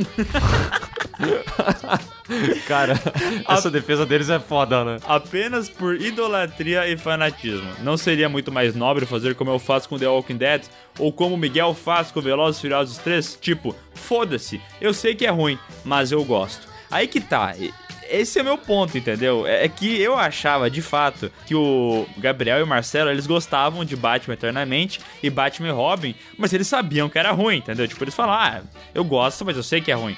Mas quando eu falei que Batman e Robin era um filme horroroso, e eu, e eu acho que foi o, o Gabriel que ele falou assim. Marcelo, Marcelo. É, não sei, alguém falou assim: é, mas putz.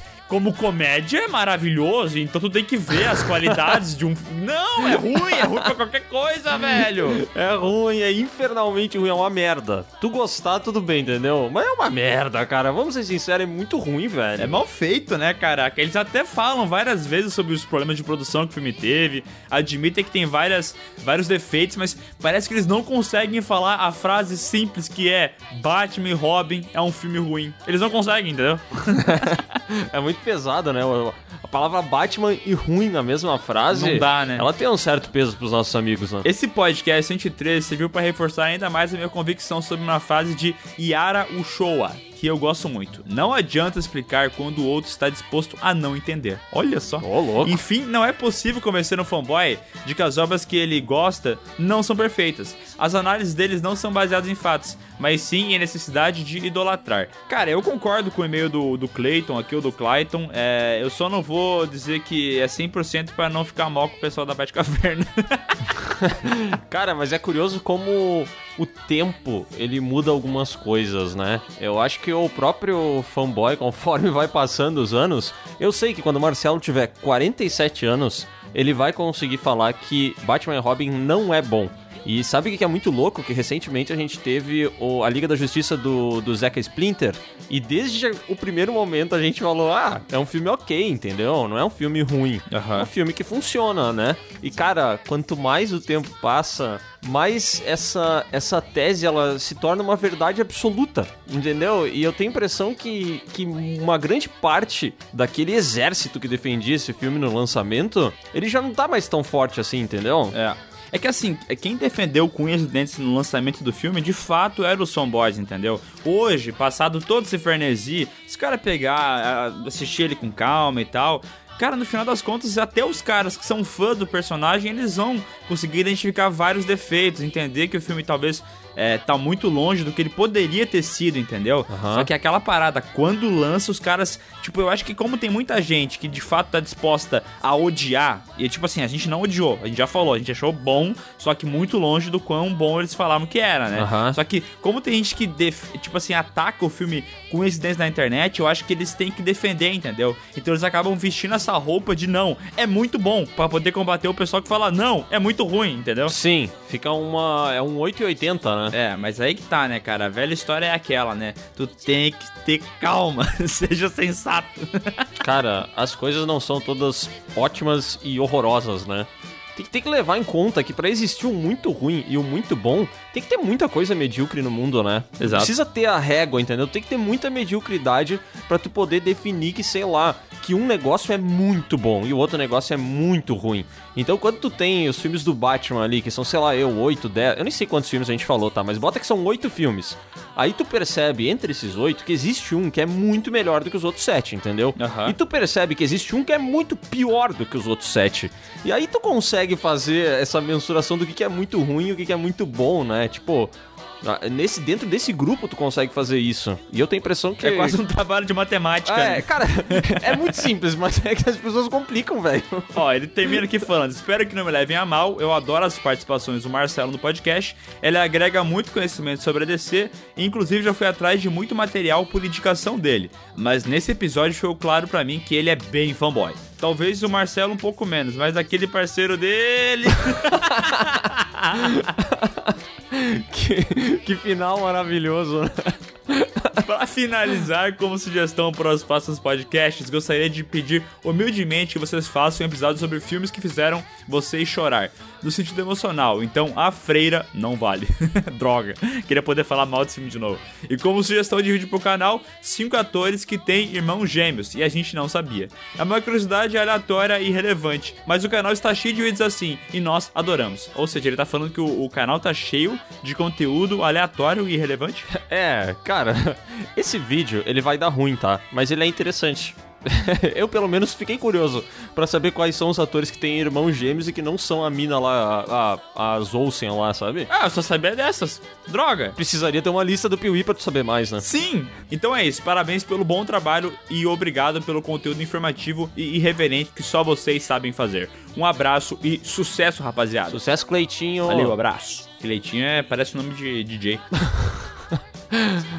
E agora vamos pro meu. O meu Guilty Pleasure são os filmes do Tim Burton. Desculpa, Léo. Olá, Léo. Olá, Miguel. Meu nome é Lara Rayane, tenho 19 anos e sou de Camaçari, Bahia. Esse é o primeiro e-mail que escrevo a vocês, mas eu acompanho o canal desde 2019 e o podcast comecei a ouvir este ano e não consegui mais parar. Hoje eu estava ouvindo o podcast de filmes ruins que amamos, e isso me lembrou que os meus guilty pleasures são A Fantástica Fábrica de Chocolate, Alice no País das Maravilhas e Alice através do Espelho, todos do Tim Burton. E eu meio que me sinto mal, porque todos os vídeos barra podcasts que vocês fazem e chegam no nome dele, acabam metendo pau no cara, e parece que só eu realmente gosto desses filmes. Mas enfim, sucesso a vocês e continuem o trabalho maravilhoso com o podcast e os vídeos. Eu amo vocês. Cara, eu simplesmente Cara. achei que o, o, o e-mail tivesse alguma coisa do Batman do Tim Burton, mas tudo bem. não, não, eu acho que ela tá falando do Tim Burton no geral. Mas, cara, eu acho que só tu que odeia o Tim Burton tanto assim, né? Eu acho que sim, eu que tenho o ranço do Tim Burton, na verdade, né? E eu já falei algumas vezes que ele tem uma fase muito foda. Falei, inclusive, nesse podcast do Batman, né? Que ele teve uma fase maravilhosa, que ele lançou vários trabalhos com uma identidade muito da hora, muito acertados, entendeu? O Tim Burton é um cara que me irrita porque ele parou ali, tá ligado? O resto da carreira dele é mais do mesmo, assim. Ele meio que foi repetindo os mesmos projetos dele pra vida inteira. E é isso que me incomoda. Eu curto pra caramba o Ed Wood lá que ele fez. Eu gosto bastante do Mundo de Jack também. Peixe Grande, eu sei que tem um pessoal que não gosta, mas eu acho da hora. Ele tem bons Nossa, filmes. o- Beetlejuice. Beetlejuice. O Eduardo Mãos, o Eduardo Mãos de Tesoura é um filme maravilhoso, cara. Eu adoro o Eduardo Mãos de Tesoura. É verdade, mas aí, só que o E problema ele é tem também um, um filme do o filme do Pee-wee, né? Tu sabe? É filme do Pee-wee? O filme de estreia do Tim Burton é um filme do Pee-wee. Pee-wee's Big Adventure. Eu nem lembrava que eu tinha trabalhado com ele. Tu lembrava disso? Só, foi, foi aquela aventura grande que a gente viveu, lembra? Ah, saquei. Mas o problema é que o Tim Burton depois, como o Léo falou, começou a envelhecer, começou a fazer uns projetos meio questionável e daí sai umas paradas que pra mim não dá. O Planeta dos Macacos dele não dá. Aquela merda, aquele tumbo, filme sem inspiração do caralho, filme pau mole. Ah, esse é o que Nossa, mais me irrita, cara. cara. Esse é, é- porque eu acho que assim, quanto mais recente é o filme, mais me irrita, tá ligado? Porque é- é- parece que o cara tá retrocedendo. Tipo assim, o Planeta dos Macacos de 2001 é muito ruim, entendeu? Só que daí ele pega em, sei lá eu, 2012, 2014, não sei quando, ele faz mais um filme que o Johnny Depp tá com a cara pintada de branco e faz um gótico. Ah, Sombras Cara, da Noite. chega, velho. Aham. Como é que tu faz uma merda dessas em 2015, sei lá eu, depois de ter feito uma porrada de filme, sabe? Para, meu. Eu sei que essa expressão é meio nada a ver, mas parece que ele tá trabalhando de pau mole, tá ligado? Sim. Ele tá no modo automático, na real, né? O modo automático dele, a primeira coisa é pintar a cara do Johnny Depp de branco. Caraca, pó de arroz pra ele é mato, né? Ó, e ela encerra aqui. PS, Audionias injustiçado na escola por ter se cagado. Eu entendo a dor e a humilhação que ele passou. Parece que a garota que já se cagou também na escola, hein? PS2, único videogame que eu tive. E PS3, coisa de burguês. Abraços! E agora vamos para o e-mail. Batman Forever é o melhor filme do morcegão e eu posso provar. Louco. Olá, pessoas. Me chamo Bruno Miranda, tenho 25 anos e sou de São Paulo, SP. E como já deve ter ficado óbvio, sou o maior fã de Batman Forever. ah, cara, esse daí é tipo assim: o Bruno Miranda é o maior fã de Batman Forever, o Marcelo é o maior fã de Batman e Robin. Uma galera tá foda. Nichadíssima, né? Vamos lá, pro primeiro ponto de por que esse filme é bom. Tá. Pra começar, a fotografia desse filme é maravilhosa. Nenhum outro filme do Batman é visualmente tão lindo quanto esse. O Covil de Duas Caras mostra como esse personagem é muito mais do que um vilão de cara derretida. Não concordo. 2. O Charada destrói como vilão. Nenhum outro vilão consegue preencher a lacuna deixada pelo Coringa igual a ele. E o Jim Carrey é demais. Mas esse Charada do Jim Carrey é praticamente um Coringa, entendeu? Não muda quase nada. É ele fazendo um monte de palhacice, pulando, dando risada. Ele, se ele tivesse vestido de Coringa, tu não diria que ele é o Charada. Tanto faz, é a mesma coisa. Aham. E se ele tivesse vestido de Ace Ventura, tu não diria que ele é o charada também. E se ele tivesse vestido de máscara transformado, também seria a mesma coisa. Terceiro ponto, a Gotham City é a melhor do cinema. Muito mais bonita do que qualquer outra. Sabe onde é que tem uma Gotham City muito bonita também? No gibi. Tu pega ela, abre as páginas do gibi e ela vai estar tá linda, entendeu? Tu não precisa nem ler o roteiro, é só tu ver as imagens. Ah, mas no cinema, essa daí é a Gotham City mais bonita, né? Não é. Não, não, não é não. É a, do, é a de um filme antes. Eu tô confundindo, cara. É a do, do segundo filme do Tim Burton. Isso, Batman Returns é a melhor Gotham de todas. Aquela Gotham nevando e tal, muito foda. Também acho. Mas sabe o que que é o meu ponto desse do gibi? Porque essa galera que leva tudo pro visual e foda-se o roteiro me irrita um pouco, entendeu? Porque se é pra ver só coisa bonita, faz um quadro da parada. Não precisa, tipo, ver um filme, entendeu? É, aí eu defendo o cinema mudo também, às vezes, né? Eu acho que ele deveria voltar, né? Pois Tem é. coisas que é melhor a gente não ouvir, entendeu? É só assistir mesmo e ver as figuras. É, por isso que tem tanta gente que gosta daquele filme Árvore da Vida, né? Porque é muito bonito. e deu. o Marcelo sai dessa leitura de e-mails muito ferido, né? tá baleado, tadinho. Quarto, Val Kilmer é um Bruce Wayne muito convincente e protagoniza o melhor romance do morcegão, com a lindíssima Nicole Kidman. E já é o suficiente para que esse filme seja o melhor de todos. Ai, valeu, sucesso e foi. É isso aí, essa é a explicação dele porque que esse filme é tão bom. Concorda com ele, Léo? Não. Sabe qual é uma parada que a gente nem comentou no podcast, mas que fica aqui o adendo, que eu acho que até hoje não teve um Bruce Wayne que seja assim, o Bruce Wayne, entendeu? Já teve Uhum. ali vários Coringa, já teve vários vilões legais, mas ainda não teve pra mim um Bruce Wayne que seja tipo assim, caraca, esse cara ele é perfeito pro papel, entendeu? Pra mim nenhum é. Talvez o que ele falou aqui no e-mail sobre Val Kilmer ser o melhor Bruce Wayne, sobre a Gotham City ser muito bonita, tal. Essas paradas até tu pode concordar com ele e tal. Mas ainda assim, essas qualidades não fazem o filme ser bom, entendeu? Aham, São só concordo. pontos interessantes dentro de uma trama muito cachorra. Cara, tu não precisa ter muita coisa num filme, entendeu? Eu acho que se tu colocar de lado um pouco de direção, tirar um pouco de cinematografia, tirar um ponto. Você pode tirar vários, é, vários elementos que fazem um filme bom. Mas se tu tira o roteiro, se tu tira o roteiro bom, é muito difícil tu, tu ter uma parada boa, entendeu? É muito difícil. É muito difícil. E é muita parada desses filmes aqui, né? Eu acho que um bom exemplo disso, inclusive, são os Batmans do Tim Burton. Que são, tipo assim, são filmes muito, muito lindos, entendeu? Visualmente muito atrativo, assim, é um universo que, cara, tu fica. Ele te afunda lá dentro, sabe? Tu não consegue sair, ele é muito legal mesmo. Mas o roteiro dele é, é fraquinho, tem uns diálogos ruins também, sabe? Uhum. E aí ele não chega lá, sabe? Sabe quando o filme ele tem tudo, mas ele não tem a base que ele deveria ter? Pra mim é muito disso, sabe? Pois é. E é aquela parada, né, cara? O quantos filmes aí que foram feitos com orçamento baixo, mas eles tinham uma parada que era o roteiro. Eles tinham uma ideia muito foda, né? E isso que convence o cara, né? Porra, Cães de Aluguel, se for parar pra pensar, ele não é um filme genial em outros quesitos cinematográficos, entendeu? Mas, porra, o roteiro é tão foda que faz tu gostar do filme pra caralho. Muito, muito. Aliás, o Tarantino é mestre nisso, né? Mas também a gente pode falar do Amnésia, do Christopher Nolan. Sim. Talvez seja o filme mais. O menor filme que ele já fez, entendeu? E, cara, é o mais foda. PS1, Cláudio não existe. Eu não sei como é que ele fala um bagulho desse com tanta propriedade. Aham, aham. Tá, a mesma propriedade que ele falou que é o melhor filme aqui, ele pode provar, né? É. PS2, Quem Vai Ficar com Mary é o melhor filme de comédia romântica de todos os tempos e meu favorito da vida. É realmente um, é um Ah, ele vai e-mail provar agora. muito apaixonado, é um e-mail que só tem paixão e não tem muito pensamento, né? Desligou o cérebro e escreveu. Não, ô Bruno, manda um e-mail pra nós provando por que que Quem Vai Ficar com Mary é o melhor filme de comédia romântica de todos os tempos. Tá, e outra coisa, Quem que Vai Ficar com Mary não é ruim, tá? É legal, mas pô, o melhor, caralho. É um cara que gosta de, de definições, né, cara? Tu também era assim uma época, não tinha, Léo? Lembra que no... Eu era assim e aprendi a parar. Tinha uma época o que o Léo no- nos vídeos do Piuí, ele era tipo assim, a gente tava, sei lá, na terceira saga, e daí tinha uma cena que ele gostava, e já era o suficiente pra ele falar assim, é a melhor cena do cinema. É a melhor cena de assassino batendo com a cabeça da pessoa na parede de todos os tempos. Maravilhoso.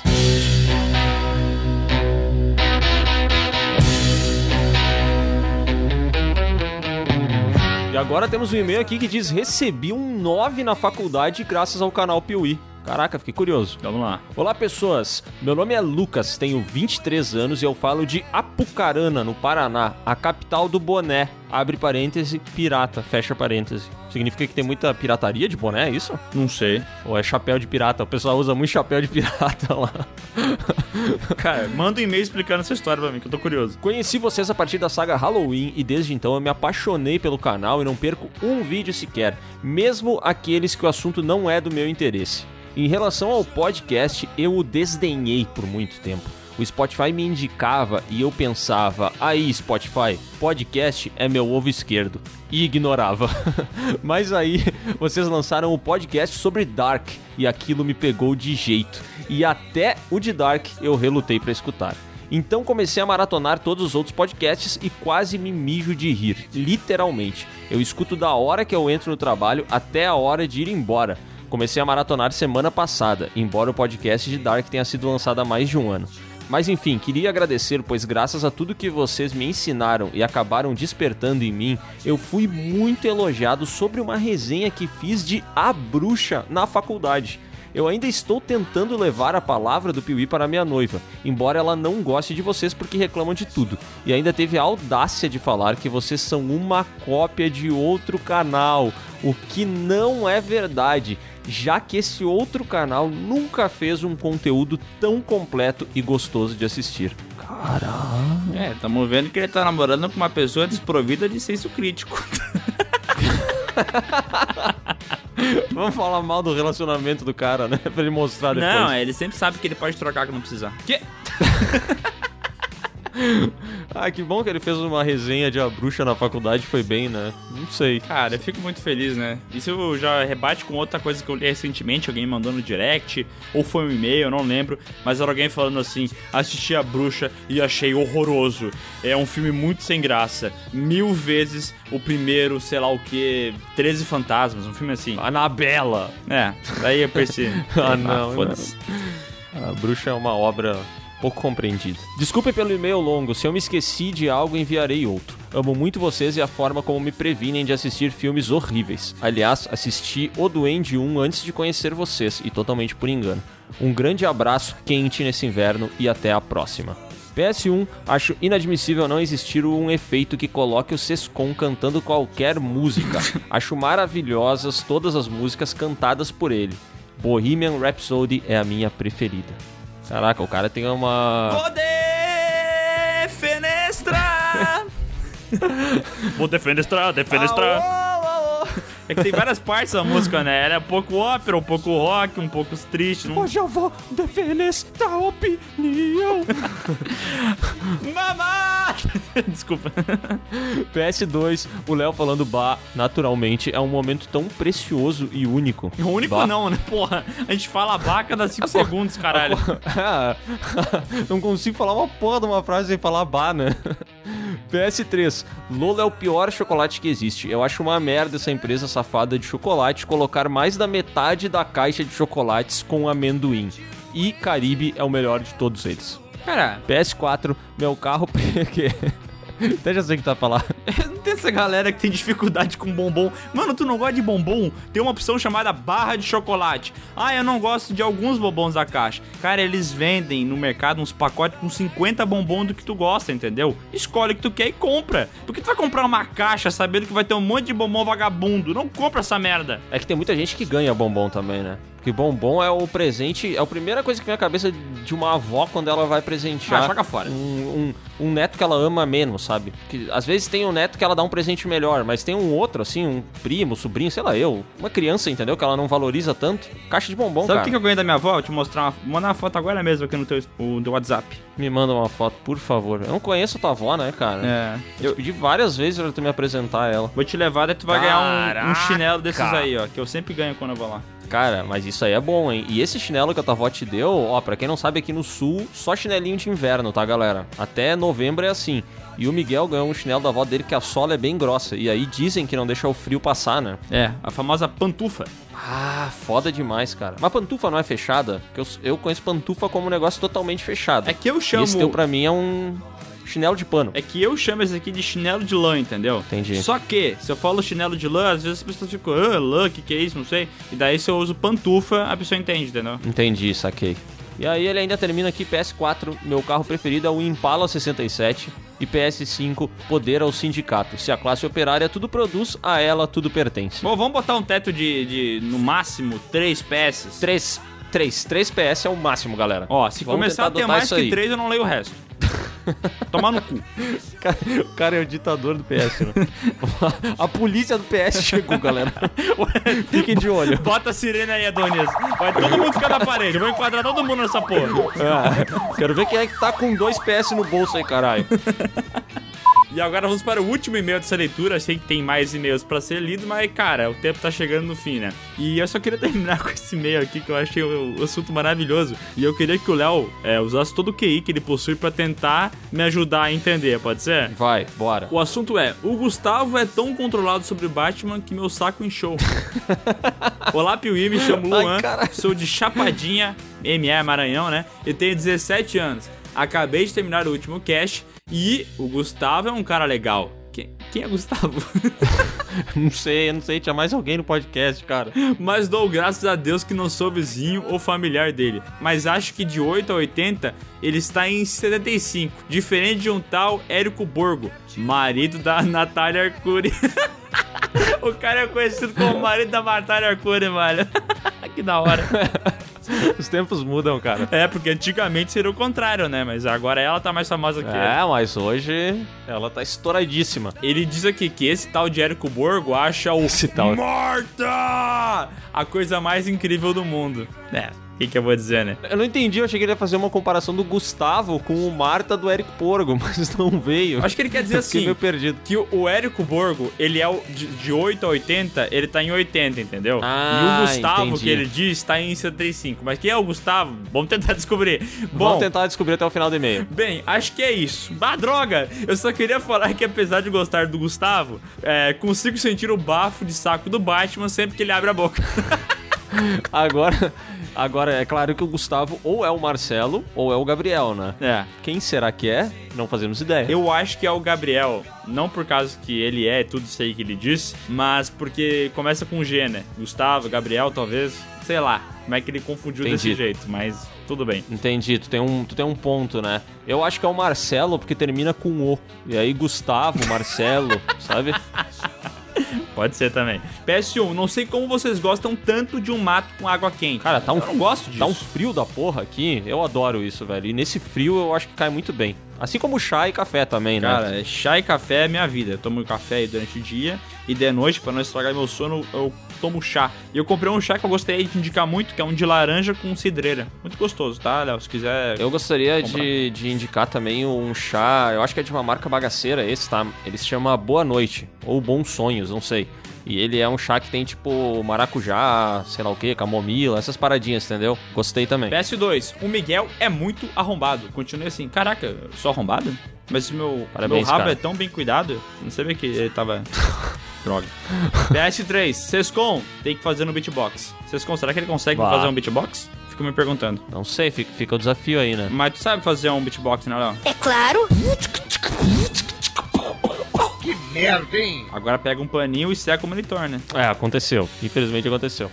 eu só quero fazer um rápido adendo aqui no e-mail. Desculpa estender, tá? Mas é que eu acho muito importante isso. O e-mail é parte 2 do programa do Gugu. Fotos do meu tio. Tô comprando uma casa e lembrei do Miguel. Olá, pessoas. Me chamo Débora e falo de Porto Alegre. Meu marido e eu estamos comprando uma casa e não sabíamos que era tão difícil comprar uma casa. Ouvindo o podcast 94 Vida de Adulto é Foda, me lembrei dos impostos e taxas que teremos que pagar por essa casa. Porque na assinatura do contrato, além de dar a entrada, teremos que pagar taxas ao banco, ITBI e registro de imóveis. Nem se eu vender meus dois rins eu consigo pagar o valor dessas taxas. Pelo amor de Deus, por que, senhor? Vou contar uma outra história então rapidão por causa disso. Se liga, é, uma amiga da minha mãe tentou fazer um empréstimo pra comprar uma casa nova, comprar um terreno, uma parada assim, entendeu? Só que o empréstimo pra comprar uma casa, é, os juros são mais baratos do que o, o empréstimo pra construir uma casa, entendeu? Aham. Então o que aconteceu? Ela comprou o apartamento do vô dela, mas é, tipo de uma maneira é, fictícia, entendeu? Só pra conseguir comprar, pegar o dinheiro e depois ele devolve o dinheiro pra ela, ela faz o que ela quiser com a grana, entendeu? Nossa, entendi. Porém, esses arrombados não sabiam da- do lance do ITBI. E quando chegou e tiveram que pagar as taxas de fazer transferência de documentação do apartamento do vô pra ela, eles entenderam que ficou mais caro do que fazer o empréstimo direto. Cara, esse é o mal do brasileiro, né, velho? É tentar ser malandro e sempre tem alguém que é mais malandro em cima dele ele toma no rabo. É, o nome desse malandro é Estado. Tá sempre aí É. pronto pra te fuder, né? Pronto. Mas isso é muito coisa de quem compra. Quem cai no golpe da, da Mega, né? Uhum. O cara disse que ele tem a Mega premiada e. Só que, cara, eu não consigo ir lá agora porque eu tô me cagando, mas eu te vendo por dois mil reais. Ai, droga. E aí os caras compram. Ai, ai. Como brasileiro é burro, né, mano? Olha, só fechando aqui, ela fala: tenho pesadelos com a casa e com as taxas, mas quando der tudo certo e nos mudarmos pra lá, ficaremos tão felizes. Deveríamos ter nos mudado em maio, então encaixotei tudo, tudo mesmo, incluindo as roupas de inverno. E nesse momento estamos no meio do inverno aqui no sul, mas me nego a abrir as caixas que eu arrumei com tanto carinho. Tá tudo de regata em casa, né, velho? PS1, mando duas fotos com o meu tio, aquele de Putinga que participou do programa do Gugu. E, e PS2, Putinga ficar no Rio Grande do Sul. Beijão pra vocês, pra Bruna e pra Mariana. E ela mandou fotos aqui dela com o tio dela, aquele lá que foi atrás da namorada no programa do Gugu. Caraca, o tio dela parece o Gollum, velho. Com todo respeito. O tio dela é assustador, com todo respeito. Olha, olha a cara dele nessa segunda foto e. Tá olhando? Fo- Foca na cara dele, tá? E agora escuta, tá? My precious. Ele lembra bastante. Imaginando qual daquelas ali é a, é a tia, né? Provavelmente essa mulher, percebe que nas fotos ele tá. As duas fotos ele tá chegando perto de uma mulher, tipo assim, com o pescoço. Ele tá tentando muito se aproximar dela. Eu acho que é aquela ali. E eles estão tomando um vinhozinho, né, cara? Olha só que da hora. Que escolha est- estranha, tomando vinho com mate, né? Tem- nossa, é vinho, caipira, mate, e tererê. tem, tem muitas variedades aqui. Ó, mas a Débora se mantém fiel ao chimarrão em todas as fotos. Porque da outra vez ela também mandou fotos tomando chimarrão. Exato. Agora manda foto da casa aí no próximo e-mail, pra gente saber como é que ela é. Da, dessa, dessa roupa encaixotada e tal. Quando ela tiver foto da casa, né? Pra... Então é isso, se você quiser mandar um e-mail pra nós, é muito fácil. É só você abrir sua caixa de e-mails, colocar novo e-mail e enviar para podcast.canopiui.com.br. Coloque seu nome, sua idade, sua cidade. Não coloque mais que 3 PS e não faça o e-mail muito longo. Isso aí, cara. Até 3 PS, revisou o e-mail, é, pagou a taxinha aquela, né? Pra ter seu e-mail lido aqui. A gente vai começar a trabalhar também com esse sistema de taxas. Exato. Alguns cobram pelo salve. A gente cobra pelo e-mail. Isso aí. Tamo junto, gente. Beijão. Abraço.